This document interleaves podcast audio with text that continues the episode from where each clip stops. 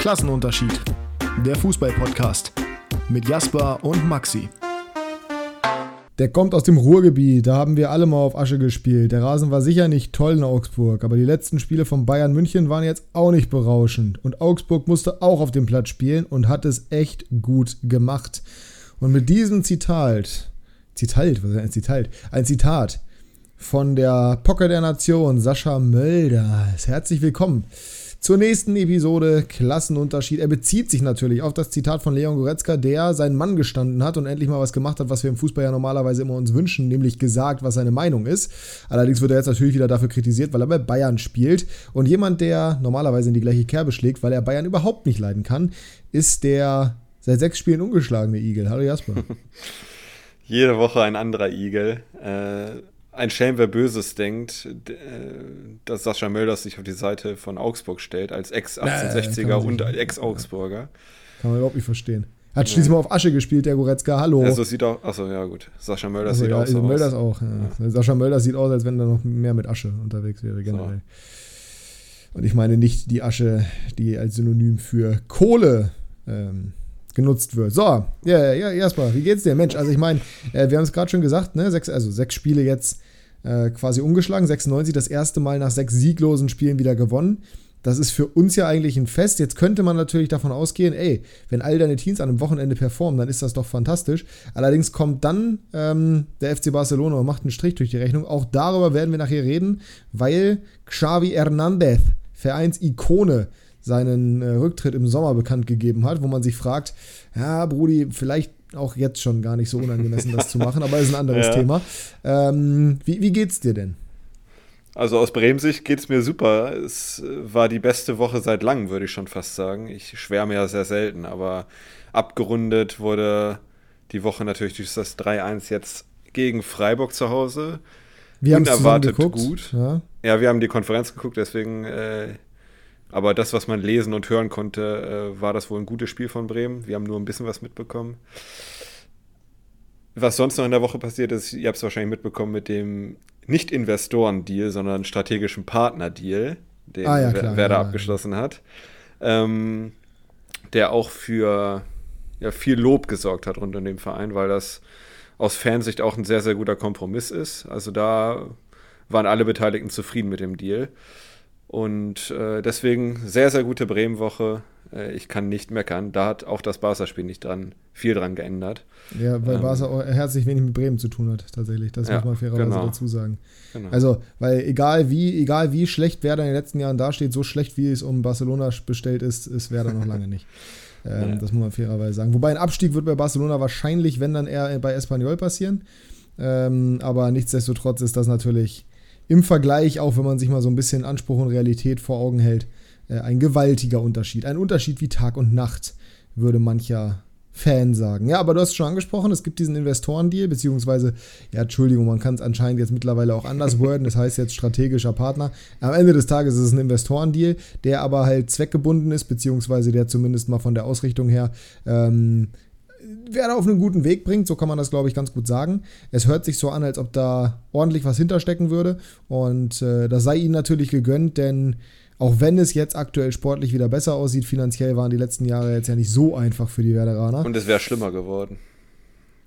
Und es wäre schlimmer geworden, das kommt noch dazu. Also vielleicht der letzte, die letzte Baumi Masterclass, wie du es nennen würdest. Allerdings bist du ja generell großer Frank Baumann-Fan, von daher. Nein, das würde ich nicht wollte. von mir sagen.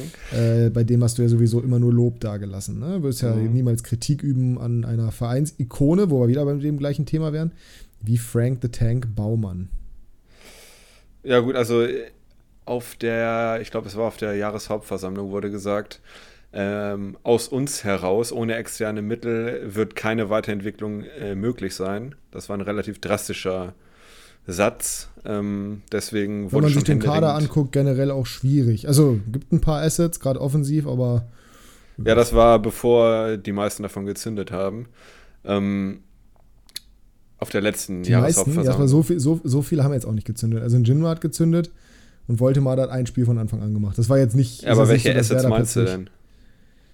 Naja, ich meine schon die, aber ja. du meinst, die meisten hätten gezündet. So, das sind halt immer noch Talente trotzdem. So. Jinma schon eher nicht mehr. Voltemar, der hat allerdings, wie gesagt, nur, was hat er denn gemacht? Ein Startelf-Spiel gegen Bayern, wo er halt genauso wie alle anderen gut war.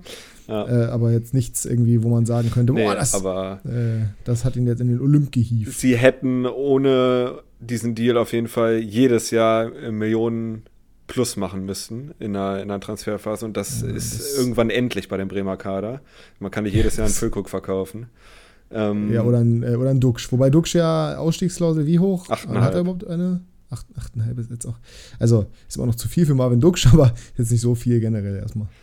Ja, und äh, also Bremen waren ja drei Punkte ganz, ganz wichtig bei diesem Deal und deswegen hat sie es auch so in die Länge gezogen. Sie hatten ja vor ein paar Monaten, vor ein paar Monaten schon einen attraktiveren Deal auf dem Tisch, den sie dann abgelehnt haben, weil äh, erster Punkt war kein Eingriff ins operative Geschäft durch die Investoren.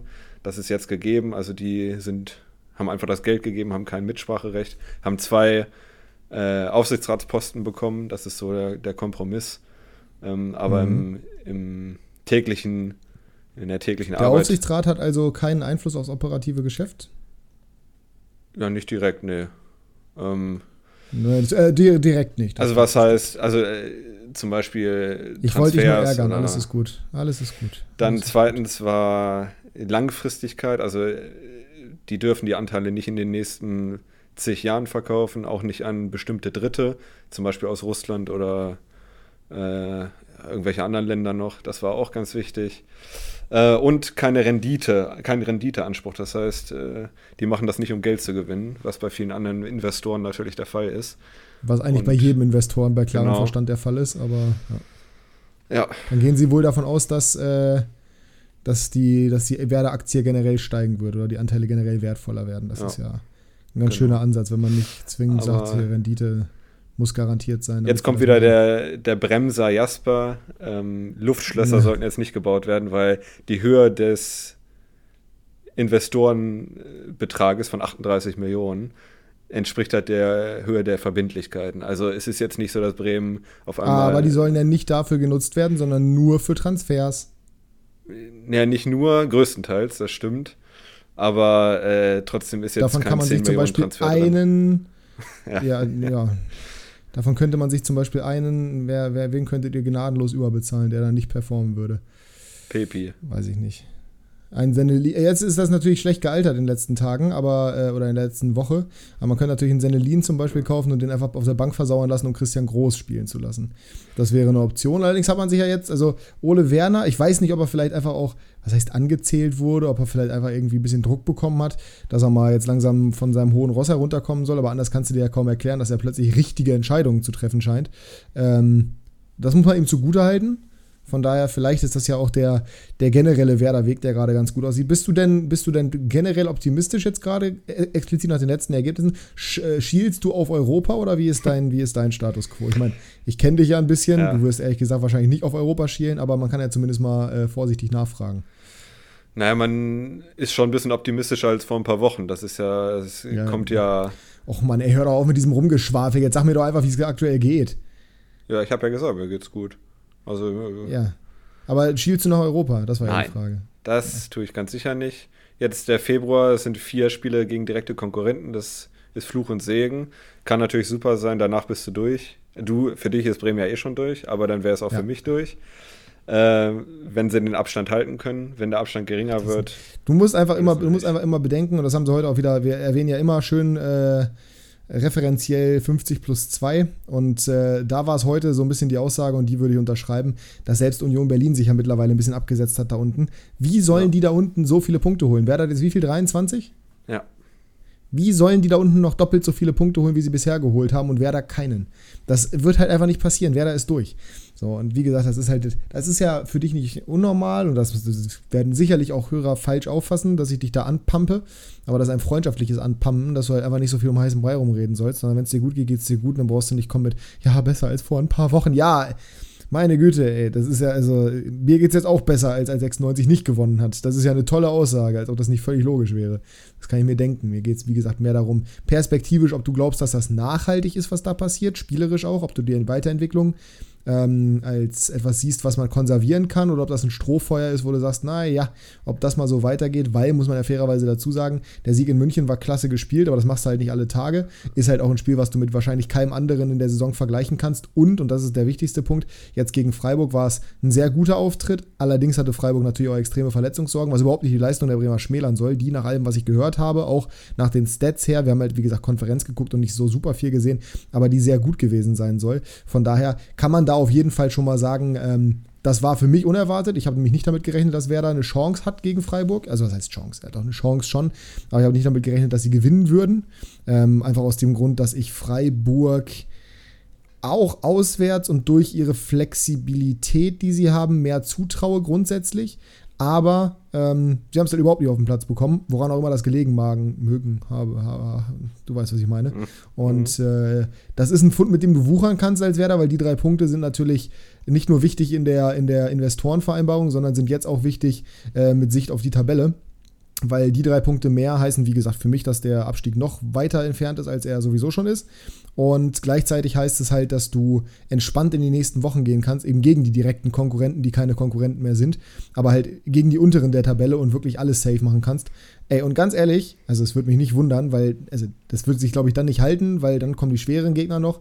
Aber es würde mich zumindest mal nicht komplett wundern, wenn wer da am Ende der ähm, Phase im Februar jetzt, wie viele Spiele sind es? Vier, glaube ich, im vier. Februar? Drei? Vier? Äh, wenn Werder danach so in der Tabelle steht, dass man zumindest nicht weit entfernt ist von äh, den europäischen Plätzen oder vom Conference League Platz, einfach weil die Liga aktuell aber auch extrem schwächelt, beziehungsweise Mannschaften wie Gladbach, Hoffenheim oder Wolfsburg hinter den Erwartungen zurückbleiben. Ähm, das kann schon durchaus sein, dass Werder da irgendwie mal so ein bisschen nach oben schielen kann, auch wenn das nicht automatisch heißt, dass sie dann am Ende wirklich ähm, ja, ums internationale Geschäft spielen, weil ich glaube, auf lange Sicht ist der Spielplan dann doch nicht der beste Freund der Werderaner. Ja. Also um das mal festzuhalten, ich bin auf jeden Fall optimistischer als in der Abstiegssaison. Das kann ich schon sagen. Ey, nee, ähm, komm, okay, wir gehen zum nächsten Thema. Ich habe keinen Bock mehr darauf. Dieses, das geht mir so auf den Keks. Du bist optimistischer als in der Abstiegssaison. Wie kann man das denn vergleichen? Ist auch egal. Ähm, bei 96 war Freitagabend Hochkonjunktur im Stadion. Das hat man gesehen. Also da ging es richtig heiß her. Ähm, es waren nämlich quasi keine Nürnberger da. Nicht nur wegen Bahnstreik, sondern auch, weil die irgendeinen Banner nicht aufhängen durften. Und dementsprechend haben sie sich dazu entschieden, konsequent nicht mit ins Stadion zu gehen. Ist eine Maßnahme, die man verstehen kann, wenn man möchte. Äh, ist aber auch eine Maßnahme, die natürlich der eigene Mannschaft extrem zugesetzt hat, die zwar ähm, die ersten Minuten jetzt nicht weinend auf dem Boden gelegen hat, bei der man aber halt ganz klar gemerkt hat, oh weia, oh weia, ähm, ihr steht irgendwie ein bisschen neben euch, gerade im Vergleich zum Spiel gegen Rostock, was sie ja sehr souverän gewonnen haben. Aber das ist so ein bisschen der Fluch vom Club. Da ist es ja häufig so, dass die naja, nicht das konservieren können oder nicht die Konstanz reinbekommen, die sie eigentlich bräuchten, um mal wirklich oben anzugreifen. War ein sehr schönes Spiel. Mal gucken, was die nächste Woche bringt. Da geht es gegen Rostock wieder zu Hause. Hannover muss da gewinnen. Ähm, Aufstieg ist weiterhin weiter fern, aber es ist auf jeden Fall deutlich komfortabler jetzt. Und jetzt stehst du eben auf dem dritten, äh, dritten auf dem sechsten Tabellenplatz und plötzlich, abracadabra, bist du wieder in Zielerreichungs, ähm, auf Zielerreichungskurs, weil Platz 6 ja nun mal das ausgegebene Ziel war vor der Saison. Und alle in Hannover sind plötzlich ruhig. Ganz komisch. Mensch, als ob der Trainer gewechselt wäre oder als ob plötzlich alles anders wäre. Nee, eigentlich hat sich gar nicht so viel getan, die Mannschaft hat nur mal ihr Potenzial abgerufen. Und das ist natürlich aber sehr schön, weil das einfach Ruhe reinbringt. Stefan Leitl kann in Ruhe arbeiten, kann die Viererkette weiter verfeinern. Und wenn wir jetzt noch die Chancen nutzen, die wir ja sowieso schon hatten, dann könnte das richtig Spaß machen im Laufe der Rückrunde. Und insbesondere wäre es natürlich schön, wenn das jetzt gegen äh, Rostock schon funktionieren würde, wo wir Hinspiel ja auch gewonnen haben. Ja, Du hast 96 ich, nicht geguckt, ne? Doch, doch, hast du. Nee, 96 habe ich nicht geguckt. Ja, du hast 96 nicht geguckt. Das äh, brauchen wir, wie gesagt, auch gar nicht viel groß zu sagen. Es ist halt ein 3 zu 0 gewesen. Das, jeder hat es, glaube ich, mitbekommen, wie dominant der Auftritt war. 3,67 XG, glaube ich. Allein Sebastian Ernst hat zwei absolut hundertprozentige Chancen. Ähm, drei, ehrlich gesagt. Nicolo muss ja, ein, zwei Tore machen. Oder kann auf jeden Fall. Ähm, Nielsen muss noch eins machen, eigentlich. Sadie hat noch einmal Pech, Leopold trifft nochmal den Pfosten. Insgesamt gab es ja, ich weiß gar nicht, vier oder fünf Aluminiumtreffer in der Partie. Ähm, auf jeden Fall Saisonrekord in einer einzigen, in einer, in einer einzigen Begegnung. Das war sehr unterhaltsam, aber ja, wie gesagt, ist jetzt halt nichts, worüber man groß reden muss, weil Nürnberg einfach komplett neben sich stand. Ob das jetzt nur daran gelegen hat, dass die Fans nicht da waren, wage ich zu bezweifeln, aber es wird definitiv eine Rolle gespielt haben, weil wenn du nach sechs Minuten auswärts in Hannover schon zurückliegst und äh, es irgendwie nicht so wirklich einen Weg gibt, wie du da zurück ins Spiel kommen sollst, weil dich halt auch niemand nach vorne pusht, ähm, dann wird es schwer. Ja, ich glaube, sie gewinnen auch gegen Rostock. 96.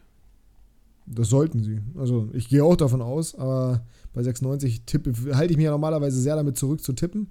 Einfach weil ich, weil das nie gut ausgeht bei mir. Ähm, aber der Anspruch sollte sein, gegen Rostock zu gewinnen, das definitiv. Und ich glaube, die Jungs haben jetzt Blut geleckt. Wem ich halt wirklich jetzt gönnen würde, dass er sein Tor macht, ist Sebastian Ernst, weil der, der kann einem nur leid tun. Also wenn man sich das, guckt euch mal die Highlights an, entweder von, was weiß ich, von der Sportschau oder sowas auf YouTube. Meine Güte, in der ersten Halbzeit hat er schon eine gute Abschlusssituation. Äh, dann wird ihm einmal der Ball von Nielsen, Nielsen vom Fuß genommen, der den auch nicht ins Tor kriegt, weil Janis Horn, der Ex-96er, den blockt, als wenn es keinen Morgen gäbe. In der zweiten Halbzeit aus fünf Metern, klar, mit dem rechten Fuß und ist nicht so leicht zu nehmen, man muss da als Profi machen auf jeden Fall. Äh, kriegt er den Ball auch nicht im Tor unter. Dann hat er ein paar Minuten später nochmal eine Chance, wo Halstenberg ihm den Ball auflegt nach dem Standard, wo er den Ball aus kurzer Distanz schwierig nehmen muss, aber auch der geht äh, ans Gebälk. Also das, der, der sollte jetzt einfach mal treffen. Und äh, generell gibt es so 1, 2 bei 96, die sich in dem Spiel jetzt nicht belohnt haben, aber die werden gallig und gierig darauf sein zu treffen. Nicolo zum Beispiel, bin ich mir ganz sicher, der wird sich auch geärgert haben, dass er kein Tor gemacht hat. Und äh, das sollte gegen Rostock funktionieren, die ja allerdings, äh, wie wir gesehen haben, Spiele gewinnen können. Und lass die jetzt mal keine. O also, ne? das heißt jetzt nicht, dass es ein Selbstläufer wird, nur bei Rostock in der Tabelle unten steht, weil so ein Sieg kann natürlich Kräfte freisetzen. Und gerade so ein Last-Minute-Sieg ist natürlich wichtig gegen Elversberg. Ja, nichtsdestotrotz glaube ich, dass Hannover das zu Hause machen wird. Äh, ja, ich auch. Sonntag. Sonntag. Sonntag spielen sie, ja, ja. Weiß ich auch noch nicht. Also eigentlich wollte ich da hin, aber äh, ich habe mir bisher keine Tickets gekauft. Ich kann auch eigentlich Sonntag nicht. Wird wenn eine spontane Nummer, aber eigentlich ist das ein Spiel, wenn das Wetter passt, äh, auch für Kurzentschlossene. Wobei, kann man als Kurzentschlossener überhaupt noch hingehen? Wobei, du müsstest ja Karten online kaufen können. Das ja Karten müsste es noch geben, ja. Also ja, geben sowieso, aber ob du sie kriegst rechtzeitig noch, das ist die Frage, die ich eher hätte. Aber das glaube ich schon.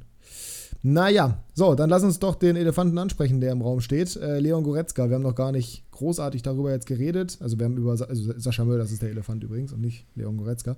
Ähm, Füße schon. Ohne dass das jetzt, oh nein, wir wollen jetzt kein Bodyshaming hier betreiben, Jasper. So auf die Linie gehen wir nicht, das ist deine Spezialität, das weiß ich, aber das wollen wir jetzt hier gerade nicht tun. Ähm, was, was sagst du zu diesem Statement? Der hat mal auf Asche gespielt, der muss mit diesem Platz klarkommen. Augsburg hat es ja auch gut gemacht. Oder generell auch von dem, zu dem Statement von Goretzka, der gesagt hat, ey, Augsburg muss das so machen, Augsburg kann das so machen, aber es ist trotzdem äh, nicht möglich, hier technisch guten Fußball zu spielen. Und der Platz war kacke. Boah, ich finde erstmal, dass das ein valides Feedback ist, äh, was jetzt eigentlich kein großes Echo erzeugen sollte. Weil jeder weiß, dass, äh, wenn Bayern kommt, dass man versucht, den das so schwer wie möglich zu machen mit allen legalen Mitteln. Und äh, gerade als spielerisch deutlich unterlegenes Team. Deswegen, ich finde es okay, dass Augsburg den Platz äh, ja, so hingeferkelt hat. Man muss es ja aktiv so sagen, wahrscheinlich. Äh, ja. Aber ich finde es auch okay, dass Bayern das dann auch anspricht. Also. Ja.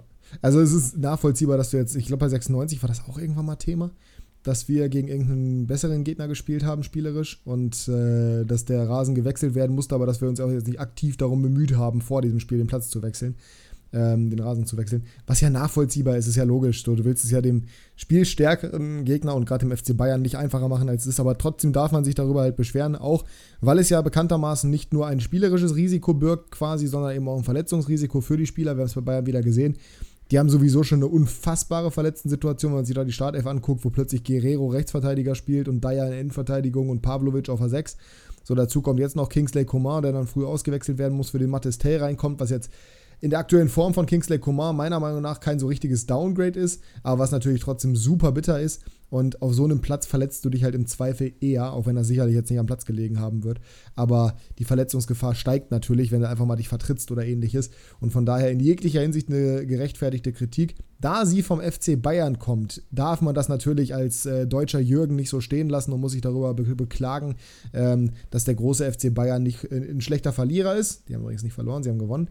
Ähm, und so weiter und so fort. Aber ich meine, wir kennen ja Social Media. Ähm, ich ich finde es albern von Mölders, dass der, da, dass der da so seinen Senf zugibt, weil das ist in jeglicher Hinsicht unnötig, finde ich. Ja, der hat wahrscheinlich nicht viel anderes noch, außer seinen Kreisliga-Fußball. Deswegen, ja. vielleicht hat er Wobei Kreisliga-Fußball grundsätzlich erstmal nichts Schlechtes ist. Nee, das nicht. Mhm. Äh, aber vielleicht wollte er sich mal wieder ins Gespräch bringen. Wer weiß. Ja, ich finde es jetzt auch nicht so wild, ne, aber ich finde auch die Kritik dann von Bayern okay. Ja, ich finde, ich, ich frage mich halt, warum Sascha Mölders erstmal irgendwie dazu irgendein Statement abgeben muss. Ist ähnlich wie, ich habe das vorhin gesehen, es gibt ja momentan wieder diese unsägliche Bayern-Kritik oder Tuchel-Kritik. Es ist ja keine Bayern-Kritik, es ist eine reine Tuchel-Kritik ähm, von Didi Hamann, der ihn ja wirklich als Alleinschuldigen auserkoren hat. Für die sportliche Misere übrigens ist Bayern so stark wie seit acht Jahren nicht mehr. Ähm, davon mal ganz abgesehen. Aber das ist ja, das ist ja einfach nur, finde ich zumindest absolut peinlich. Ich bin sowieso, ich finde Didi Hamann schrecklich. Aber was der da abzieht, das, ist, das grenzt ja wirklich an Schikane. Das hat ja nichts mehr mit Objektivität zu tun. Der führt ja auch keinen Grund an, warum Tuchel schuld ist. Er sagt einfach nur, er ist schlecht, Punkt. Ähm, der kann seine Meinung zwar äußern, klar, aber es geht trotzdem schon in eine Richtung, die echt unangenehm ist, meiner Meinung nach. Und äh, natürlich ist sich Jörg Dahlmann dann in der Situation nicht zu schade, äh, seinem Ex-Kollegen bei Sky da zur Seite zu springen und zu sagen, also Uli Hoeneß hat mir mal gesagt, solange es nicht unter die Gürtellinie geht, darf man kritisieren. Und ich mir denke, ja, aber nicht schikanieren. Das ist schon ein kleiner Unterschied. So, wenn du mal eine Kritik übst, ist das okay. Aber wenn du Woche für Woche erzählst, wie schlecht der Trainer ist, ohne irgendeinen Beleg dafür zu haben, vor allem in einer Situation, wo er mit 44 Verletzten und drei fitten Spielern spielen muss und trotzdem ein Spiel bei einem unangenehmen Gegner auf dem Scheißplatz gewinnt. Also, da muss ich wirklich sagen, das ist ein Level an, an ähm, ja, an Sassiness wäre das auf Englisch. Ich, ja, den Rat. ja nur noch in Englisch. Den ja, Rat von Uli Hoeneß anzunehmen, ist allerdings auch. Äh ja, gerade Uli Hoeneß ist ja. ja, derjenige, der da auf jeden Fall, äh, der da ein Fund mit dem er wuchern sollte. Ja, der ist ja bekannt dafür, dass er quasi nie unter Sehr die Gürtellinie gegangen ist. Na, liebe Grüße an der Stelle nochmal an Juan Bernat. Also, genau. ja, ganz, ganz schwierig. Ähm, ja, die, die, die Hamann-Thematik, was sagst du dazu? Ich meine, du bist ja grundsätzlich immer jemand, der gegen Bayern gerne schießt oder der jegliche Kritik gegen Bayern erstmal gut findet. Ja, weiß ich gar nicht. Also, äh, ich mag den Verein halt nur nicht, aber das, also jetzt habe ich auch Goretzka zugestimmt. Ne? Also ich finde, ja, ist halt nichts Neues von Didi Hamann. Ne? Also der hatte schon ganz viele wilde, wilde äh, ja, Aussagen. Ich erinnere noch daran, ich glaube, das war vor der Gerd Müller Rekordsaison von Lewandowski, wo er meinte, Lewandowski ist das Problem im Bayern-Spiel. Vielleicht hat er auch drei also Jahre in die Zukunft geguckt, aber. ja, das, kann, das kann sein. Ich bin mir hundertprozentig sicher, dass, also Didi Hamann wird dafür bezahlt, zu polarisieren von Sky. Der kann gar nicht so dumm sein, wie seine Aussagen sind. Das geht gar nicht. Das ist, das ist nicht möglich. Der müsste so dermaßen hart gegen die Wand gelaufen sein, um jede Woche so einen Quatsch zu erzählen. Aber, und das ist der entscheidende Punkt. Das Problem ist, dass der jetzt mittlerweile so viel Schwachsinn redet, dass die Leute, wenn er einen Take macht, bei dem sie irgendwas finden, dem sie zustimmen, in dem Fall zum Beispiel, dass Tuchel halt nicht der richtige Trainer für Bayern ist, woran auch immer sie das festmachen. Ja, sei es einfach nur ein Gefühl, sei es, weil Bayern gerade nicht dominant auftritt, wie auch immer das gehen soll, wenn ein halber Kader im Lazarett ist, aber auch das ist wieder ein anderes, ein anderes Thema. Aber die, die sehen dann, okay, da kann ich mir so ein bisschen was zusammenreimen und normalerweise macht Hamann ja Scheiß-Takes, aber da kann man ihm ja nicht jetzt Unrecht geben. Und das ist das Gefährliche, weißt du, wenn, das ist wie mit, mhm. jetzt wird es politisch, das ist wie mit der AfD. Wenn du die ganze Zeit nur Scheiße redest und dann irgendwas sagst, was nicht nur Scheiße ist, sondern nur zu 90 Prozent, dann hängen sich die Leute darauf aus und sagen, ja, eigentlich haben sie doch recht. Und das ist ähm, genau das, was Didi Hamann da gerade macht. Meiner ja. Meinung nach. Deswegen, also in jeglicher Hinsicht, ich bin da auch empfindlich, weil ich Hamann halt nicht mag und weil ich Journalismus generell schwierig finde oder diesen Journalismus, diesen permanent nur stichelnden Journalismus. Es ist die Aufgabe von Journalismus und von Journalisten dementsprechend auch, kritisch zu hinterfragen. Aber es ist nicht die Aufgabe, permanent draufzuhauen, ohne Rücksicht auf Verluste und ohne vor allem jeglichen Grund dafür. Ähm, ja, wenn man eine Agenda fahren will, dann sollte man auf jeden Fall auch mit dem Echo ähm, klarkommen. Und das ist ja das, was jetzt im Raum steht, weswegen Dahlmann auch reagiert hat, weil Bayern gesagt hat, es wird nicht ohne Konsequenzen bleiben. Finde ich übrigens legitim. Ähm, auch dazu passend nochmal, es wird gesagt, ja, Kritik ist in Ordnung, solange es nicht unter die Gürtellinie geht. Und dann äh, sagt Bayern, ja, also das wird Konsequenzen haben. Und das ist dann unter die Gürtellinie scheinbar aber von, äh, von den Bayern verantwortlich. Das, das äh, erschließt sich mir auch nicht. Nee. Nee, aber. Komm, ich habe genug geredet. Erzähl mal, was bei Barca los ist. ja, ein neuer Tiefpunkt, möchte man fast meinen. Äh, die letzten Wochen waren ja schon sehr schleppend. Äh, meistens haben sie aber dann, außer jetzt gegen äh, Real und Bilbao, aber zumindest das Ergebnis noch halbwegs positiv gestalten können, auch bei schlechteren Spielen. Aber jetzt zu Hause gegen den vor dem Spieltag Tabellen 15. 5 zu 3 verloren, nach äh, 0 zu 2 und 3 zu 2 haben sie das Spiel gedreht äh, zwischenzeitlich und dann äh, in der Nachspielzeit noch zwei Tore zum 3 zu 4 und 3 zu 5 zu kassieren.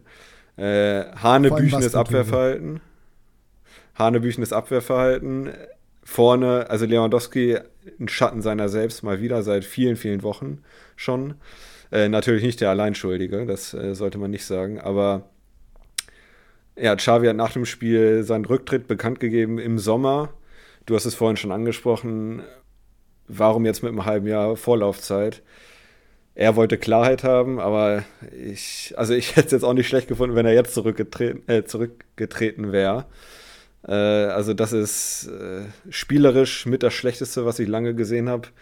Ähm, der Kader ist meiner Meinung nach zumindest besser als letztes Jahr, wo sie Meister wurden, von den Namen her, besser als letztes Jahr. Ähm, aber es ist, es ist einfach scheiße. Äh, Mittelfeld. Aber Gavi ist doch verletzt. Gavi ist verletzt, äh, ja. Trotzdem, äh, ja, im Mittelfeld, wo ich sage, das ist in dem Kader das Prunkstück noch. Äh, läuft nicht viel zusammen, da habe ich mir deutlich mehr erhofft. Äh, das Zusammenspiel klappt irgendwie gar nicht. Gündogan hat sich zwar im Vergleich zum Anfang der Saison stabilisiert, aber De Jong und Pedri spielen nicht in, äh, auf ihrem Niveau. Die Abwehr ist also absolut Hanebüchen. Äh, jetzt spielen, jetzt spielen, ja, der eine ist 17 gerade geworden, aber jetzt spielt ein 16-Jähriger und ein 17-Jähriger. Da siehst du auch den Unterschied zu Real, die auch viele Verletzte haben im Defensivbereich. Aber da spielen dann halt ein Lukas Vazquez oder Nacho der jetzt auch nicht überragend spielt, aber halt. Ich wollte gerade sagen, lass uns nicht über Nacho reden. Also das ist jetzt gerade denkbar. ja, aber da sieht man trotzdem den Kadervergleich. Also bei Barca spielen dann halt 16-Jährige, ne? Und, äh, Wobei ich da, das habe ich dir vorhin geschickt, ich weiß nicht, ob du das noch gesehen hast. Äh, es gibt dieses Talent, was ihr irgendwie von FK, was weiß ich, was gekauft habt. Und den wollt ihr jetzt Metz so, irgendwie verpflichten. Ja. Ihr habt ihn für viereinhalb gekauft, die wollten ihn für neun haben. Und Barca sagt, nee, der bleibt schön bei uns, wir planen mit dem in der Zukunft. Ist Innenverteidiger, spielt aber nicht, sondern dafür spielt äh, eben ein ein 16-Jähriger und 17-Jähriger, die nicht mal in der zweiten Mannschaft Stamm spielen. Ja. Also das ist äh, dann auch irgendwie was, wo ich mir denke, ja gut, okay, aber vielleicht setzt du auch einfach auf die falschen Pferde dann, weil jetzt nicht jeder ja. 16- und 17-Jährige irgendwann seinen Durchbruch haben wird. Ich meine, wie heißt der Vogel nochmal? Äh, nicht Vogel, das ist unfair, aber wie heißt der nochmal, der 17-Jährige, der aus sofort ein Tor gemacht hat? Guyu oder was? Marc Guyu? Ja, Guyu? ja, ja. Nie wieder Guyu, was gehört ja. von dem. Nee, der hat jetzt äh ein, zwei Spiele noch gemacht in den letzten Wochen, aber sonst auch wenn ja, ich dann. Hast davon mitbekommen? Nee, dann Ford und Kubasi, das sind ja die beiden Verteidiger, 16 und 17. Jamal, äh, äh, Lamin Jamal ist der beste Spieler in den letzten Wochen, das sagt auch schon einiges aus mit 16. Äh, also da es läuft so viel ja, falsch. Ja, liebe, bist du heute, heute leichter Visca Barca Flair hier, den man sieht. Das muss man auch sagen, das ist witzig. Naja, auf jeden Fall. Lamin Jamal. Das ist übrigens das Lieblingswort. Das ist übrigens die Lieblings. Das Lieblings, wie soll man das sagen? Die Lieblingswortkombination von Visca Barca, glaube ich. Liebe Grüße an dieser Stelle. Mhm. Ja, äh, wer es nicht gesehen hat, äh, schaut euch bitte das 4 zu 3 für Villarreal an. Das äh, ja, fasst so ziemlich alles zusammen, was bei Barca gerade schief läuft. Also das Tor, ich habe einfach nur gelacht, weil für mich ist der Meisterschaftskampf eh schon lange vorbei, ehrlich gesagt. Äh, für mich geht es darum, äh, zwei aus drei Teams werden halt Dritter und Vierter, Atletico Bilbao und Barca. Äh, für mich gibt es eigentlich nur das Ziel Platz drei oder vier, ehrlich gesagt. Das klingt jetzt vielleicht wieder pessimistisch, aber ich sehe halt äh, Girona und Real so weit weg. Also die, die sind ja, ja leistungstechnisch vor allem, ne? Das, ja. ist, das ist eher das Thema. Äh, ich glaube, also generell, äh, du bist pessimistisch und Platz 3 und 4 sind das Ziel, ja. Also es wurde ja teilweise gesagt, vielleicht können wir, also das Einzige, was wir noch gewinnen können, ist die Champions League. Gut, Anton hat gesagt, das ist nicht realistisch, aber äh, Xavi hat gesagt, auch wenn wir die Champions League gewinnen, werde ich trotzdem äh, nicht bleiben. Das ist, damit spricht er ja zumindest mal, dass er sich vorstellen könnte, dass das passiert. Es ist ja auch nicht unmöglich, weil, wie du schon sagst, der Kader ist qualitativ besser, aber es passt halt überhaupt nicht zusammen. Vielleicht ist der Kader auch einfach schlecht zusammengestellt, vielleicht ist das Schalke-Problem, man weiß es nicht. So oder so ist es auf jeden Fall auffällig, dass da ja in solchen Spielen wie gegen Villarreal eben nicht das auf den Platz bekommen wird, was normalerweise drin wäre.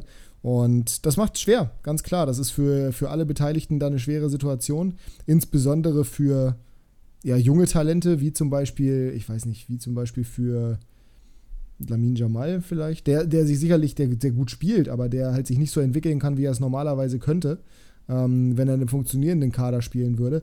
Und ganz ehrlich, also Girona spielt jetzt gerade auch nicht overwhelming, die haben gestern jetzt wieder 1 zu 0 gewonnen, die gewinnen aber halt ihre Spiele.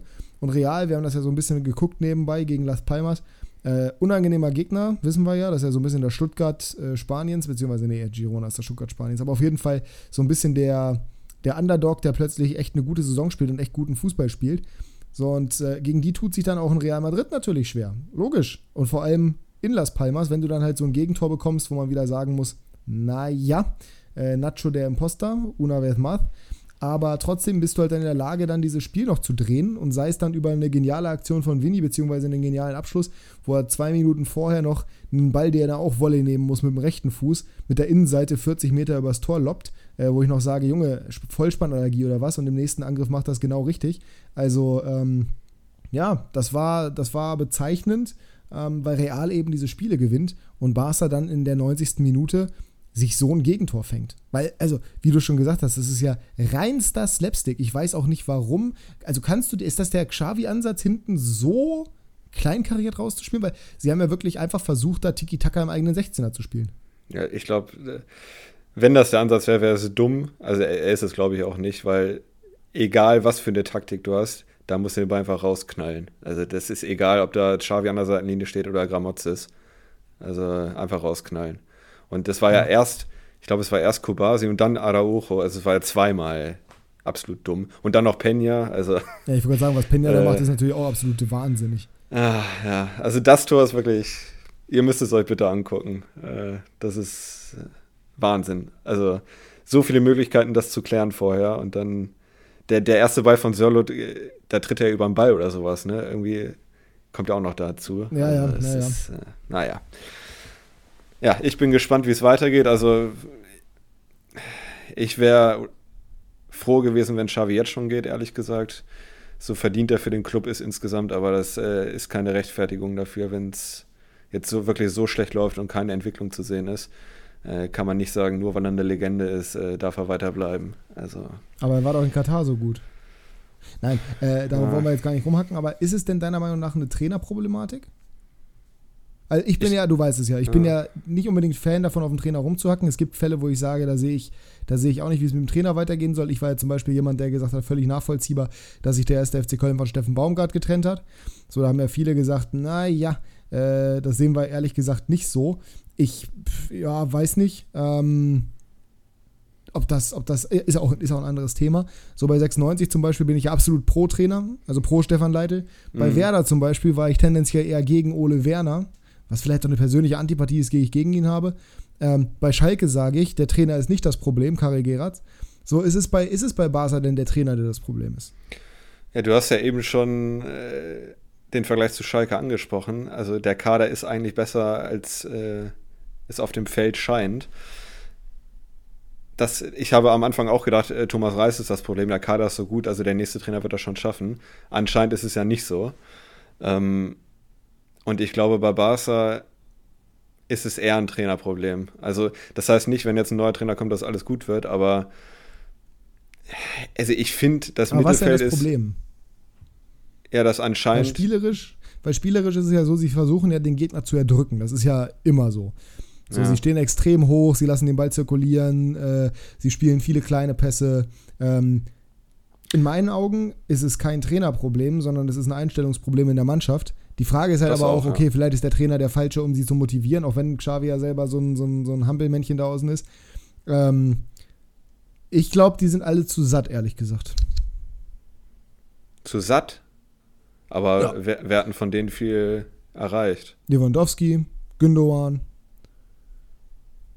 Das reicht ja schon. Wenn die absoluten Führungsspieler, wenn die absolute Elite satt ist, dann wird es schwer. Und wenn du vor allem dann den besten Keeper der Welt, meiner Meinung nach, in der letzten Saison aktuell nicht drin hast, weil er verletzt ist, der auch nicht von hinten Sicherheit ausstrahlt, dann wird es halt mhm. schwerer und schwerer und schwerer. Du hast im Mittelfeld, so, so wenig ich ihn mag, du hast einen der Aggressive Leader auf seine Art und Weise verloren. Xavi ist kein Führungsspieler, äh, Gavi ist kein Führungsspieler jetzt, aber ist halt einer, der mal zwischenhaut.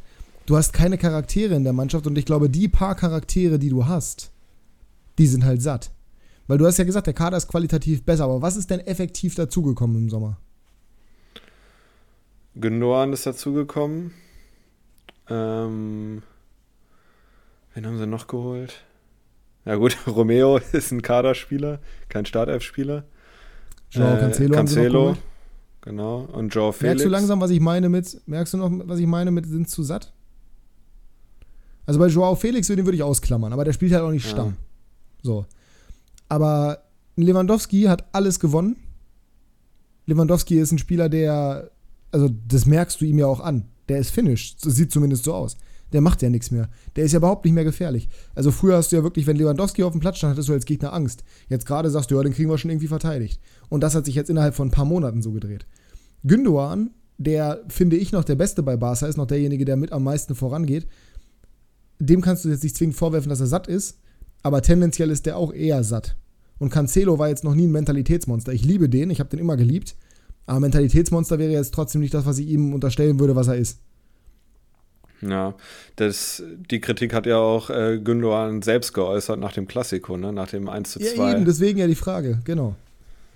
Also, dass Barca ein Mentalitätsproblem hat, da stimme ich voll und ganz zu. Da siehst du einfach den krassen Unterschied zwischen Real und Barca, weil bei Barca gehen die Köpfe dann nach unten, wenn sie Rückschläge erleiden, äh, gerade in wichtigen Spielen. Und bei Real war es halt, die liegen zwar oft hinten, aber da ist halt. Immer. Das ist halt so, das sind halt Zahnräder, die in sich greifen, weil die einfach so lange zusammenspielen. Ähm, und die neuen, naja, die glaube, kommen, auch gut glaube, integriert ich, sind. Ich glaube, es, es, es hört sich so doof an. Das liegt natürlich auch daran, dass ich Barca nicht sonderlich gut leiden kann, weil ich halt Real Madrid-Fan bin. Aber Real ist der größte Verein der Welt. Real ist der geschichtsträchtigste Verein der Welt. Klar, Barcelona hat auch mit Messi, mit Cruyff absolut die Fußballgeschichte geprägt. Aber Real Madrid ist halt Real Madrid. Und Real Madrid hatte jetzt oder hat diesen Mythos aufgebaut, dass du die nie abschreiben kannst, dass die immer da sind. Das haben die ja seit, also seitdem Ronaldo aufgebaut ist mit den Galacticos. Die Galacticos waren jetzt keine Mentalitätsmonster, da war es eher noch so, da war es so ein bisschen wie bei Barca jetzt gerade. Ja, über die individuelle Qualität werden wir es schon irgendwie gewuppt bekommen. Haben sie nicht so extrem gewuppt bekommen, ehrlich gesagt. So. Und danach kam diese Zeit mit Ronaldo, mit Benzema, mit Modric, mit Kroos, mit, äh, mit Casemiro und so weiter und so fort, mit Ramos, mit diesen ganzen Mentalitätsspielern. Und die haben diesen Mythos aufgebaut, dass Real halt ein Verein ist, der sich niemals aufgibt und der immer wieder kommen kann. Und diesen Mythos, den hat Barca halt nicht. So blöd das klingt. Diesen, diesen, ich, ich finde kein anderes Wort als Mythos, aber das, das, was die umgibt quasi. Weil Real hat diese ganzen Comeback-Siege gehabt. Real hat dreimal in Folge die Champions League gewonnen. Es hat nie jemand geschafft, ihn zu verteidigen, den Champions League-Titel. Real hat es dreimal in Folge gewonnen. Wir hatten gerade am Wochenende Wahlkampf bei Calcio Berlin, wo wir gehört haben, in den fünf Jahren, in denen BBC zusammengespielt hat, haben sie viermal die Champions League gewonnen den größten Clubtitel, haben da so viele Spiele gehabt, wo sie abgeschrieben waren. Erinner dich mal an die letzte Champions League-Saison, wo sie gewonnen haben, wo sie gegen Manchester City dieses unfassbare Comeback gemacht haben, wo sie im Finale gegen Liverpool eigentlich als klare Außenseiter reingehen, wo sie aber auch mit der Mentalität das Ding durchziehen. Und ich glaube, das ist das, was Barca einfach nicht hat, weil wann hatte Barca mal so ein richtig, richtig krasses und wichtiges Comeback oder hat mal so richtig, hat so eine richtige Legacy aufgebaut quasi. Und wer mir jetzt ernsthaft mit dem Spiel gegen PSG kommt, also gekauft, da ging es nicht gut, Real hatte auch Spiele dabei, wo es, wo es solche Sachen gab, wie zum Beispiel damals gegen Bayern. Aber nichtsdestotrotz hatten sie halt auch mehr als genug Spiele und die Titel halt am Ende auch. Hat Barca in der Saison, wo das Ding mit, mit PSG war, hat Barca die Champions League gewonnen? Nee. Nee, nee. So. Also ich glaube, das ist einfach das, was fehlt, dieser Mythos, dieser schiere Glaube daran. Genau das, was du sagst. Wenn bei Real irgendwas passiert, dann gehen die Köpfe hoch und die alle motivieren sich und gefühlt ist es so, ja, wir spielen hier für Real Madrid, Alter, los geht's. So, und du hast aber natürlich auch diese, diese Spieler im Kader. Du hast mit Ancelotti einen Trainer, der schon deutlich mehr gesehen hat als Xavi, der eine Vereinslegende ist, aber als Trainer eben noch nicht die Erfahrung hat. Das ist ja das Faszinierende jetzt auch gerade bei der, äh, der, Roma, dass die Mourinho entlassen und Daniele De Rossi holen, der bisher Trainererfahrung gleich null hat. Ist natürlich ein Risiko, was du eingehst. Kann funktionieren. Allerdings ist Roma jetzt auch nicht, äh, die führen übrigens gerade gegen Salernitana, wäre dann der zweite Sieg im zweiten Spiel. Aber es ist halt auch nicht Barcelona, sondern Rom. Ähm, so, und das, du, du hast halt auch nicht diese Spieler, die schon seit Ewigkeiten sind. Die sind jetzt alle weg. Ein Busquets ist nicht mehr da. Ein Jordi Alba ist nicht mehr da. Ein Messi ist schon lange nicht mehr da. Die sind alle weg. Und bei Real hast du halt jetzt immer noch die Leute, die quasi schon mit aufgebaut wurden, aber auch zu Mentalitätsmonstern aufgebaut wurden. Durch die alten Hasen. Aber du hast doch immer noch diese alten Hasen da. Weil Real hat den Umbruch gemacht, aber dabei nicht vergessen, diese alten Hasen da zu lassen, um das weiterzugeben. Modric ist noch da, ein Kroos ist noch da. Nacho, auch wenn er aktuell spielt wie ein Haufen Scheiße, ist trotzdem noch da und pusht die nach vorne. Ein Courtois ist schon lange mit dabei. So ein Vinicius Junior oder ein Rodrigo, die kriegen das ja seit Tag 1 eingeimpft, seitdem die im Verein sind. Und die haben ja durch diese ganzen Spieler das direkt mitgegeben bekommen. Und das hast du bei Barca halt, habe ich zumindest das Gefühl, hast du einfach nicht. Auch weil das vielleicht von der Mentalität gar nicht die Spieler sind, weil die gar nicht dahin getriezt werden. Man kann bei Vinny zum Beispiel kritisieren, dass der so ein Großmaul ist. Der ist laut, der ist exzentrisch, etc., etc. Aber diese, das, das hilft ihm halt auch bei seiner Mentalität weiter. Valverde ist ein absoluter Krieger. Kamavinga, Chuameni, die sind genauso. Das sind alles Mentalitätsspieler. Ich sehe die bei Barca einfach nicht. Generell nicht. Der einzige, den ich da sehe, und ich kann den nicht leiden, aber der einzige Mentalitätsspieler, den ich da wirklich sehe, neben Gündogan, der halt eben aber jetzt gerade erst frisch da ist, ist Gavi. Sonst sehe ich da keinen. Mhm, ja. Ja. Also, ich glaube auch, egal welcher Trainer bei Barca an der Seitenlinie steht, also für einen ganz großen Würf wird es nicht reichen mit dem Team. Da kann da stehen, wer will. Ähm, weil Klar können manche Trainer mehr rausholen, mentalitätsmäßig als andere.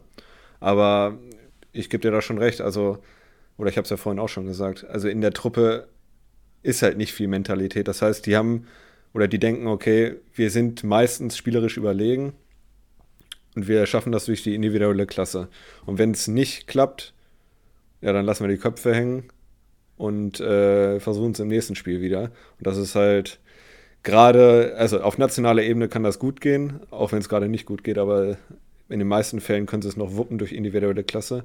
Aber spätestens in der Champions League oder so, du hast ja gesehen, gegen individuell starke Gegner dieses Jahr hat es ja fast nie was gegeben. Gegen Atletico haben sie gut gespielt, das war die einzige Ausnahme. Äh, aber sonst gegen Real, klar waren sie ja in der Liga zumindest nicht schlecht, aber haben verloren.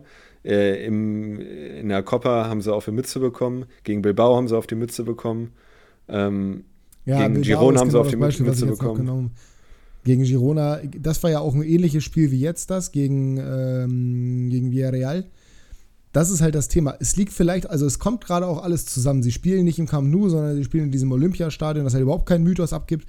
Ähm, sie haben dazu diese ganzen, diese ganzen Negativerlebnisse, aber sie haben halt auch keine Spieler, die sie irgendwie wieder aufbauen. Weil ich glaube, angefangen hat das ja alles so ein bisschen mit der Klassiko-Niederlage da ging es ja los. Hm. So dass es so angefangen hat zu bröckeln. Ich weiß nicht, ob man vorher in der Champions, also geglänzt hat man vorher auch schon nicht, aber ich glaube, danach kam auch die Niederlage gegen Donetsk zum Beispiel. So, solche Sachen, wo du halt einfach denkst, das kann Barca normalerweise gar nicht passieren. Dafür sind die zu groß, dafür haben die zu viel individuelle Klasse. Aber jetzt gerade merkst du denen ja an, dass die bis in die Haarspitzen verunsichert sind, nicht motiviert, sondern dass jeder gefühlte Angst hat und dass die, ich, dieses Spiel gegen Villarreal ist ja das beste Beispiel, diese Gegentore, die die da bekommen. Und selbst ein Spieler wie Araujo, wo man meinen würde, okay, der hat grundsätzlich erstmal Mentalität, der hat sicherlich eine Mentalität, aber der hat keine Winner-Mentality aktuell, beziehungsweise kriegt die überhaupt nicht auf den Platz transportiert. Der strahlt absolute Unsicherheit aus. Ja. Und das ist halt super interessant zu sehen, weil das, glaube ich, das große Problem ist. Und Xavi war ja genau so ein Giftzwerg, der eigentlich auf dem Platz einer derjenigen war, die dafür gesorgt haben, dass das Ganze funktioniert. Und deswegen finde ich es so krass, dass der das offensichtlich an die Mannschaft nicht herangetragen bekommt. Frage mich aber, ob er derjenige ist, der die Mannschaft taktisch trotzdem grundsätzlich gut weiterentwickelt und ob es ein reines Mentalitätsproblem ist, dass du dann mit einem anderen Trainer vielleicht erledigt bekommst, aber dann hast du die spielerische Komponente nicht mehr, die eigentlich für den Kader vorgesehen ist. Weil ich glaube, der spielerische Ansatz, den die haben, ist grundsätzlich der richtige für diesen Kader. Nur ja, sie haben halt Fall. aktuell überhaupt keinen, sie haben aktuell überhaupt keinen Sieger gehen. Und vielleicht kriegst du das euch durch externen, externen, äh, externe Expertise quasi rein. Hol dir einfach Nuri Schein und Sven Bender dazu, dann funktioniert das schon. Ähm, ja. Die beiden ja, werden es jetzt nicht unbedingt sein, aber ich meine, jetzt geht er. er. Er ist ja schon, er ist ja schon raus. Also das Thema ist ja schon gegessen. Das heißt, du hast gar nicht mehr die Option. Und dann frage ich mich halt, okay, Xavi, bist du dann einfach so selbstverliebt, dass du sagst, ich bleibe jetzt noch? Willst du dem Verein Gefallen tun, weil es keine Zwischenlösung gibt? Sagst du, äh, ich krieg das irgendwie noch rumgerissen, ich will noch erfolgreich sein? Ich verstehe es nicht. Ja, und diese Ver Verunsicherung, die du gerade angesprochen hast, die, das ist jetzt nochmal ein Multiplikator, weil am Anfang der Saison, also der Saisonauftakt war 0-0 gegen Retafe die zwar eine gute Saison spielen, aber es ist trotzdem nicht der Anspruch von Barca, unentschieden zu spielen gegen Getafe. Ja. Ähm, dann hast du unentschieden gegen Granada gespielt, die bis heute elf Punkte haben. Dann hast du unentschieden gegen Mallorca gespielt, äh, gegen Osasuna auch. Also die Ergebnisse waren ja am Anfang auch nicht unbedingt überzeugend, aber da lag es meistens zumindest daran, dass sie extrem überlegen waren und die Chancen nicht genutzt haben. Und jetzt ist es so, jetzt sind sie verunsichert und jetzt spielen sie auch nicht mehr so gut. Das ist auch ein großer Unterschied. Also es war ja nicht so, dass am Anfang alles äh, punktemäßig gut lief, äh, aber da war es halt spielerisch noch besser. Und da haben sie halt die Tore nicht gemacht. Aber das, also für mich ist es auf jeden Fall ein Schritt nach hinten die letzten Wochen. Äh, und ich sehe es jetzt ehrlich gesagt auch nicht, dass es noch besser wird mit Xavi. Also wüsste ich jetzt nicht, wo, wo ich da den Strohhalm ansetzen sollte. Ehrlich gesagt. Weil das Team ändert sich ja nicht. Es sei denn, die machen jetzt noch eine Transferoffensive ohne Geld, aber wüsste ich jetzt nicht, wie das, das äh, vonstatten gehen soll. Ja. ja. ohne Geld wird das schwer. Das ist richtig. Also, wie gesagt, ich, ich sage das wirklich aus voller Überzeugung. Für mich geht es um die direkte Champions League-Quali. Weil äh, du hast mit Bilbao ein Team, was keine Doppelbelastung hat, außer halt Copa del Rey, aber das ist halt nur noch einmal. Äh, die spielen bärenstark gerade zu Hause. Äh, dann hast du Atletico, die sowieso nicht weit weg von Barca sind. So, und äh, Girona und Real sind weg. Also die sind für mich Platz 1 und 2 safe. Äh, dann bleiben ja nur noch zwei Plätze. Und deswegen, für mich ist ein Dreikampf um die Champions League. Ja, das äh, ja, würde ich wahrscheinlich so unterschreiben. Das ist, also, es gibt ja vier Champions League-Plätze, von daher kann es kein Dreikampf sein. Also ein Dreikampf um die zwei Plätze. Dritter und vierter.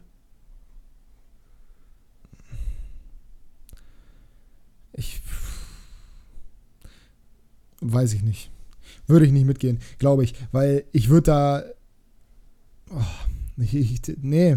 Also du kannst Atletico eigentlich rausnehmen, aber ich würde da trotzdem eigentlich Atletico rausnehmen, weil die sind eigentlich zu gut. Die spielen auch zu konstant. Die hatten ihre Schwächephase, aber eigentlich sind die zu, zu stark. Und ich sehe nicht, dass die da, dass die da rausrutschen. Ich meine, die haben 10 Punkte auf Real und, und 11 auf Girona, die aber ein Spiel mehr haben. Ähm, okay, ja, von mir aus lass es ein Dreikampf sein, aber ich sehe noch nicht, dass Barca nicht in die Champions League kommt. Das sehe ich wirklich nicht. Aber du bist ja der pessimistische Igel, von daher. Nö, also tendenziell würde ich sagen, die schaffen das auch. Aber ich meine nur, für mich wird zwischen Bilbao, Atletico und Barca entschieden, wer Dritter und Vierter wird. Äh, aber wenn ich jetzt tippen müsste, würde ich sagen, Barca und Atletico machen das. Also so weit gehe ich dann auch nicht. Ja. Ja, ja, ja, okay, verstehe ich. Nee, alles klar. Gut, dann äh, ja, haben wir das Thema quasi durch, haben wir lange genug drüber geredet. Lass uns noch kurz zur Bundesliga kommen. An diesem Wochenende gab es nichts großartig Überraschendes, finde ich zumindest. Also, gut, ich habe ehrlich gesagt relativ wenig richtig getippt, aber ähm, es gab Stuttgart, die Leipzig einmal komplett vermöbelt haben, sich gerecht haben. Ich bleibe dabei, Willi Orban muss zurückkommen. Weil, wie lange glaubst du, hat Rose noch? Nehmen wir mal an, der gewinnt das nächste Spiel mit. Ist er dann noch Trainer?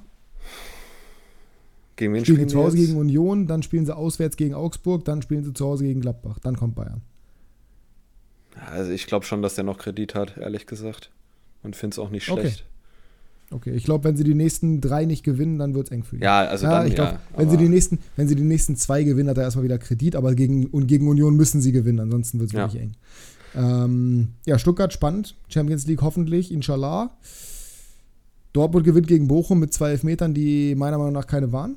Beide nicht. Mhm. Ich habe jetzt beide nochmal gesehen. Ich habe das Spiel grundsätzlich nicht gesehen, weil ich auf deine Empfehlung beim Thailänder war und der war fantastisch. Nochmal danke an der Stelle. Mhm. Ähm, beim ersten Tritt malen für mich auf Riemann drauf. Was soll Riemann machen? Riemann existiert halt, kann sie nicht in Luft auflösen. Und beim ja. zweiten Elfmeter ist es vorher ein Handspiel von Füllkrug. Aber so duselt sich der BVB zum Sieg gegen Bochum. Mm, ja, Werder gewinnt gegen Freiburg, haben wir schon drüber geredet. Und ansonsten halt Leverkusen, die 0 zu 0 gegen Gladbach spielen. Aber die haben halt einfach sehr, sehr gut gemauert. Und äh, ich würde da jetzt nicht, würde das jetzt nicht zu hoch hängen. Mhm. Ich glaube, Leverkusen wird sich nächste Woche in Darmstadt rehabilitieren. Bisschen überraschend ist, dass Wolfsburg nicht gewonnen hat, ne? Das nee, könnte man als. Nicht. Echt? Okay. Ich habe ja, schon mit dem Heimsieg also, gerechnet. Ja, natürlich, aber mit was kannst du aktuell bei Wolfsburg rechnen? Wolfsburg hat 22 Punkte, die haben weniger als Bremen. Wolfsburg hat seit Ewigkeiten nicht mehr gewonnen. Die haben alle ihre Punkte am Anfang der Saison geholt. Das heißt, du kannst ja aktuell, also ich habe auch auf Sieg getippt, aber guck dir mal die letzten drei Spiele an. Das waren 1 zu 1 gegen Köln, 1 zu 1 gegen Heidenheim, 1 zu 1 gegen Mainz, davor gegen Bayern verloren, dafür, davor 1-0 in Darmstadt gewonnen, mit Ach und Krach davor 1-0 gegen Freiburg verloren, davor 1-0 in Gladbach verloren, davor 3-1 auswärts in, Wolfs äh, in Bochum verloren, davor gegen Leipzig gewonnen, klar, davor 4-0 gegen Gladbach verloren, davor 2-2 gegen Bremen, davor 1-0 gegen Leipzig gewonnen im Pokal, natürlich, davor 3-2 gegen Augsburg verloren, davor 1-2 gegen Leverkusen, davor 3-1 gegen Wolfsburg und dann kam der Saisonanfang, da war es noch ein bisschen stabiler, 2-0 gegen Frankfurt gewonnen, 1-0 gegen Dortmund verloren, 2-1 gewonnen gegen Union, gegen Hoffenheim verloren, gegen Köln gewonnen, gegen Heidenheim gewonnen. Aber die sind so scheiße aktuell und ich glaube auch, wenn die jetzt am Wochenende gegen Hoffenheim, und das wird nicht einfach, nicht gewinnen, ist Kovac weg. Ich, ich wundere mich, dass er überhaupt noch da ist. Ja, das wollte ich gerade sagen. Also ich hätte äh, eine bunte Tüte gewettet, dass er nach dem Köln-Spiel entlassen wurde, würde. Aber anscheinend nicht. Äh, es wird jetzt passen, wenn sie gegen Hoffenheim gewinnen würden. Das wäre irgendwie typisch. Dann bleibt er doch noch. Aber ja, also gegen Köln nicht zu gewinnen, musst du auch erstmal schaffen. Ja, das ist richtig. Ja, äh, zweite Liga haben wir auch schon diskutiert vorhin, zumindest Hannover. Sonst, ja, lass uns, äh, noch kurz über, lass uns noch kurz über den HSV reden, weil da kommen wir nicht drum rum. St. Pauli gewinnt souverän gegen Düsseldorf, machen sie stark, muss man so sagen. Ähm, ansonsten gab es keine riesigen Überraschungen. Kiel verliert in Fürth, allerdings ist Fürth auch aktuell sehr gut drauf. Kiel wird ein bisschen runtergereicht, ist jetzt Tabellendritter, nachdem sie als Herbstmeister in die Rückrunde reingegangen sind. Ähm, ansonsten hast du da noch ja, Wiesbaden, die gegen Hertha gewinnen. Aber da sage ich dir ganz ehrlich, bei Hertha kannst du halt momentan, finde ich, nicht irgendwie großartig draufhauen in der Situation, in der die sind, auch wenn es spielerisch nicht doll war. Ähm, Paderborn 0 zu 0 in Unterzahl gegen Osnabrück, ja, was willst du da irgendwie groß sagen, weißt du, das ist ja, in, in Unterzahl können sie froh sein, dass sie nicht in der 90. Minute noch ein Tor kassiert haben, wenn 70 Minuten so spielen müssen. Lautern gegen Schalke könnte man was zu sagen, ist aber auch müßig, weil es halt Schalke, so. Aber HSV gegen Karlsruhe, das hat mich schon überrascht. Es war so ein geiles Spiel. Also, ja, als Bremer auf jeden Fall. Als Bremer sowieso, aber auch als, aus neutraler Sicht, glaube ich. Weil sieben Tore erstmal und beide haben versucht, das spielerisch zu machen. Na klar, insgesamt hatte Hamburg schon mehr vom Spiel, aber Karlsruhe hat das echt gut gemacht. Natürlich nach vier Minuten 2-0 vorne. Äh, das hat den natürlich sehr in die Karten gespielt, aber es war einfach ein geiles, geiles Fußballspiel, muss man sagen. Bei bestem Wetter. Äh, für mich natürlich mit einem positiven Ausgang. Hat auf jeden Fall Spaß gemacht, äh, zuzugucken. Ich weiß nicht, ob du es gesehen hast. Ich habe es gesehen, ähm, nicht ganz, aber zwischendurch hatte ich es eingeschaltet. Ich habe tatsächlich äh, die beiden Tore vom HSV gesehen und das Tor von Wanizek habe ich gesehen. Ähm, zwischenzeitlich hatte ich, ich weiß gar nicht, was ich gemacht habe. Irgendwas habe ich gemacht, deswegen habe ich es nicht da geguckt. Aber das war schon, also ich finde es halt erschreckend, wie instabil der HSV defensiv ist. Die haben natürlich auch Probleme in der Tiefe aktuell. Ich meine, da spielen Ramos und Ambrosius und nicht Schonlau und Hatzikadunic. Aber trotzdem, oder was heißt Hatzikadunic, der war jetzt auch noch nicht so toll die Saison. Aber trotzdem fand ich es erschreckend, wie leicht die sich auskontern lassen. Und du siehst halt, sie sind verwundbar und es ist noch nicht April, es ist noch nicht März. Ähm, der KSC ist sicherlich ein individuell von der Qualität her starker Gegner aber die sind auch jetzt, acht, die haben jetzt die letzten Spiele echt extrem gut gepunktet, sind auch lange ungeschlagen, sind aber auch extrem schwer reingekommen in die Saison. Sind auch anfällig, hat man ja bei den Gegentoren gesehen, weil die gingen relativ einfach, aber dass die es halt nicht finished kriegen, ist. Ich, ich bleib dabei, Tim Walter muss weg. Und da ist es wieder so, da sehe ich das Problem beim Trainer. Mhm. Ja, ist ja auch keine neue Diskussion, weil es keine neuen äh, Probleme gibt, sondern alte Probleme. ähm, ja, ich bin auch eher dabei, dass ich sage, das ist ein Trainerproblem. Weil ich finde es dieses Jahr zwar nicht ganz so krass wie davor, vielleicht auch irgendwie äh, einfach subjektives Empfinden, aber diese absolute Ausrechenbarkeit äh, bei Tim Walters Taktik, die ist halt immer noch da. Ich fand sie noch mal, oder ich fand sie schon mal noch krasser, aber es ist halt, irgendwie hat er keinen Plan ja B. Ne? Den gleichen Fußball. Ja. ja, eben. Ich wollte gerade sagen, sie spielen immer den gleichen Fußball. Und wenn der nicht funktioniert, hat er keinen Plan B. Er ist ein bisschen, ein ganz, ganz, ganz, ganz kleines bisschen flexibler geworden. Das würde ich ihm schon zugute ja. halten. Aber halt nicht so, dass du irgendwie sagen könntest, wow, äh, der Mann, der entwickelt hier sowas Krasses, dem müssen wir einfach nur Zeit geben. Das sehe ich überhaupt nicht und deswegen, ich bin höchst skeptisch, wie das mit dem HSV weitergeht. Ich sehe aktuell nicht, dass sie so aufsteigen. So, ich sehe sie wieder in der Relegation aktuell. Und äh, in der Relegation, sage ich dir auch ganz ehrlich, wird das dann wieder nichts. Ähm, auch wenn die Chance, glaube ich, dieses Jahr so hoch ist wie lange nicht mehr, weil die Qualität in der Bundesliga so tief ist wie lange nicht mehr da unten im Keller. Aber das wird echt äh, eine Hausnummer. Und ich bin, wie gesagt, kein Steffen Baumgart-Fan, glaube auch nicht, dass er der Richtige wäre für den HSV. Es ist halt die auf der Hand liegende Lösung. Aber in meinen Augen musst du dich langsam mal von ihm trennen, einfach weil es halt, es ist halt keine Besserung in sich. So egal, was er macht, er darf weitermachen. Und ähm, es gibt keine Konsequenzen für das Handeln und ich finde das, ich, ich find das in Summe einfach schwierig. Ja, und vor allen Dingen ist ja dieses Jahr die Liga gerade in der Spitze besser als letztes Jahr. Ne? Letztes Jahr hatte es äh, eigentlich außer dem HSV keinen ganz klaren Ausstiegsfavoriten. Ne? Und dieses Jahr hast du mit St. Pauli, mit Fürth, mit Düsseldorf, hast halt echt, ja, Kiel auch. Die ganze also, Liga, wissen wir. Ja, also dass du deutlich mehr Konkurrenz oben. Hertha und Schalke hätte man da auf jeden Fall vermutet, die sind nicht mal da. Äh, also es wird ganz sicher nicht einfacher für den HSV aufzusteigen als letztes Jahr, meiner Meinung nach. Deswegen haben jetzt 19 Spiele, 10 Siege, 4 Unentschieden, 5 Niederlagen. Ja, das ist keine. Das ist, das ist mit ist, dem Kader, darf, mit ja, dem Kader muss das, genau. musst du besser sein. Das ist halt das Hauptthema. Ne? Also grundsätzlich, was du sagst, das ist ja auch wieder keine, das ist ja jetzt nicht der weiße letzter Schluss, das ist ja keine neue Erkenntnis, dass halt dieses Jahr schwer wird, weil die Liga extrem stark ist in Summe. Aber es ist halt so erstaunlich, dass du mit der Kaderqualität, wo du dich ja nur verbesserst. Du wirst ja immer nur besser. Beim HSV gibt es ja keine großen Abgänge. Reis ist geblieben. Sie haben, äh, ja klar, okay, hier Vuskovic, ne, den haben sie verloren, ja, aber Hatzikadunic war ja zumindest einer, der gut angekündigt wurde und auch gut angefangen hat. Mit Ramos haben sie sich verstärkt. Im Mittelfeld haben sie jetzt Okugawa dazu bekommen. Ähm, das, das ist ja. Ferai haben sie dazu bekommen. Also wirklich so große, große Qualität und es damit nicht über die Bühne zu bekommen, da musst du es ja irgendwann hinterfragen, weil die waren ja die letzten fünf Jahre schon Aufstiegsfavorit Nummer eins und sie schaffen es nie. Und ich meine, es kann nicht immer ein Trainerproblem sein, aber Walter hat, finde ich, genug Kredit gehabt und da, äh, ja. Ja. Ist jetzt sein drittes Jahr, ne? Ich glaube. Oder Von drittes volles Jahr, ja, sowas. Ja, ja ja, mich soll es nicht stören, aber an Hamburger Stelle würde ich mal über den Trainer nachdenken. Ähm. Nicht, äh, nicht verwunderlich, sagen wir es mal so. ja, gut, und jetzt äh, ähm, äh, Schalke punktgleich mit dem Abstiegsplatz, ne? Können wir auch noch mal kurz sagen, aber gut. Ja, das ist ja, auch das ist ja, das ist ja mit dem direkten Abstiegsplatz. Mal, ja. ja. liebe Grüße nochmal nach Magdeburg, ihr Lappen, ey. Das war, also, möchte ich nicht weiter drüber reden. Ähm, lass uns, wir machen heute keine Game Changer, habt es vielleicht schon gemerkt. Wir sind nämlich schon tief drin. Wir haben noch eine Rubrik, dann tippen wir und dann ist es durch für heute. Wir gehen jetzt zum Talk der Talks. Kickbase Breakdown.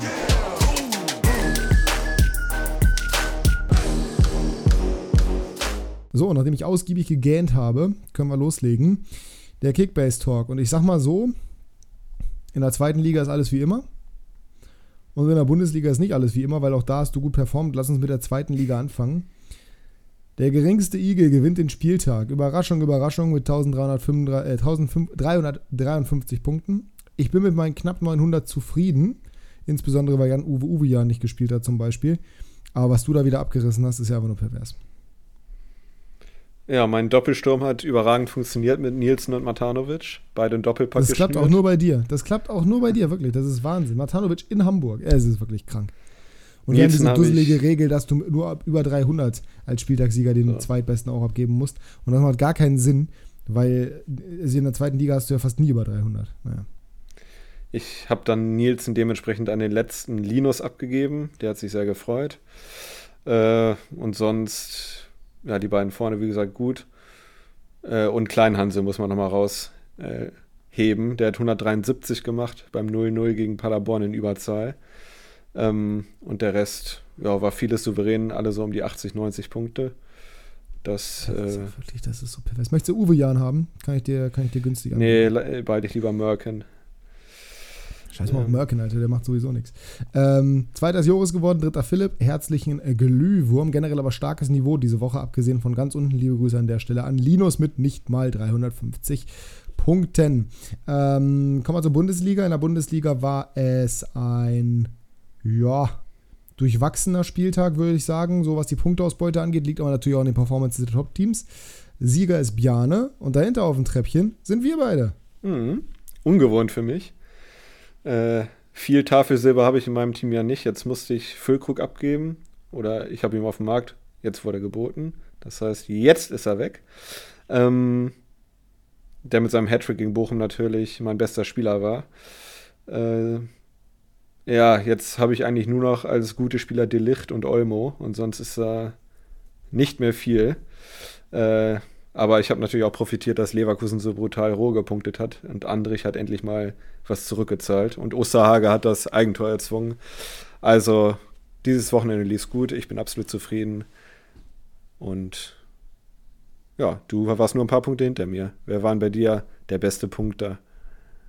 Äh, ich war nicht ein paar Punkte, ich war schon, war schon ein ordentliches Stück noch hinter dir, aber äh, es war trotzdem in Ordnung. Nikolas war der Beste, dadurch, dass Gladbach 0-0 gespielt hat. Das war natürlich hervorragend. Wagnermann hat 154 äh, Punkte gemacht mit seinem Assist. Beim 5 2 der Stuttgarter auch das sehr, sehr schön schick ohne Scorer, ähnlich wie Tresoldi in der zweiten Liga, der 166 ohne Scorer gemacht hat. Schick mit 132 ohne Scorer. Ähm, das ist schon sehr, sehr gut. Sané hat gut gepunktet, Schöppner hat einen Assist gemacht und dann geht halt der Abfall langsam los. Ne? Linen ist noch ganz okay, Mukoko noch ganz okay, Cassie auch. Äh, Paccarada natürlich nicht gespielt, das war mit Ansage. Ähm, Simmons gelb gesperrt, den musste ich draußen lassen. Honorar 57 Punkte immerhin, muss man sagen, gegen Leverkusen nehme ich das mit. Röhl mit 24 underwhelming, mein Capitano. Aber ja, bin ich mal gespannt, wie die nächsten Wochen da werden. Röhl auf jeden Fall ein knackiges Programm. Das wird interessant. Ähm, muss aber generell jetzt ein bisschen gucken, weil ich habe jetzt keinen Torwart mehr. Mal wieder die gleiche Situation.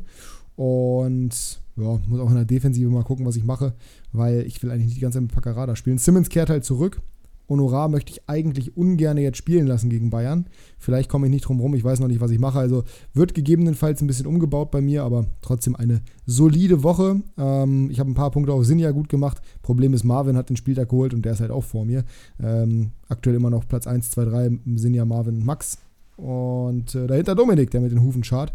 Und dann kommt die größere Lücke und dann bist du aber auch schon da, ist mittlerweile ganz gut aufgeholt.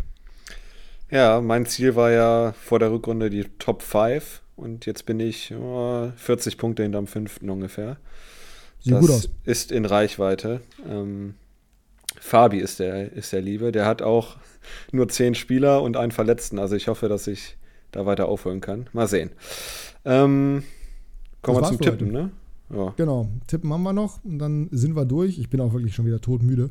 Äh, habe letzte Nacht Football geguckt, davor die Nacht Wrestling, bin immer nachts aufgestanden, früh wieder schlafen gegangen, nicht viel gepennt. Von daher bin ich froh, wenn das Thema hier durch ist. Freitagabendspiel. Wie auch in der Hinrunde. Ist richtig. Äh, allerdings diesmal in Heidenheim an der Brenz. Der erste FC gegen den BVB. Du fängst an. Das Hinspiel haben wir zusammen geguckt. Das war das Debüt von Lücke, äh, wenn ja. du dich erinnerst. Ähm, das geht 1 zu 2 aus. Ah, ja, auch schon eingetragen. 1 zu 2 für die Borussia aus Dortmund. Als nächstes spielt die Borussia auf Mönchengladbach allerdings in München und das ist ungünstig für die Borussia, weil in Gladbach hätte ich dem was ausgerechnet. So wird das, weil Bayern sauer ist, ein 3 zu 0 für die Münchner. Oh. Trotz Personalsorgen. Mm. Machen die noch was auf dem Transfermarkt? Was glauben wir? Nee, ich glaube nicht. So als Komar-Ersatz, weil Gnabry soll ja jetzt früher im Plan wieder da sein. Ich glaube nicht. Ich glaube auch nicht. 3-1. Der SC Freiburg spielt gegen den VfB aus Stuttgart und du fängst an mit Tippen. Das Baden-Württemberg-Duell geht 2 zu 3 aus. Schön viele Tore, gefällt mir. Ich sage 1 zu 2. Mainz 05 gegen Werder Bremen. Die Mainzer zu Hause unter Zugzwang und trotz der aktuell katastrophalen Form und der guten Werderaner Form in einer 2,05er gegen eine 3,5er Quote. Also auf Werder wetten lohnt sich dieses Wochenende. Hm. Wie tippst du denn?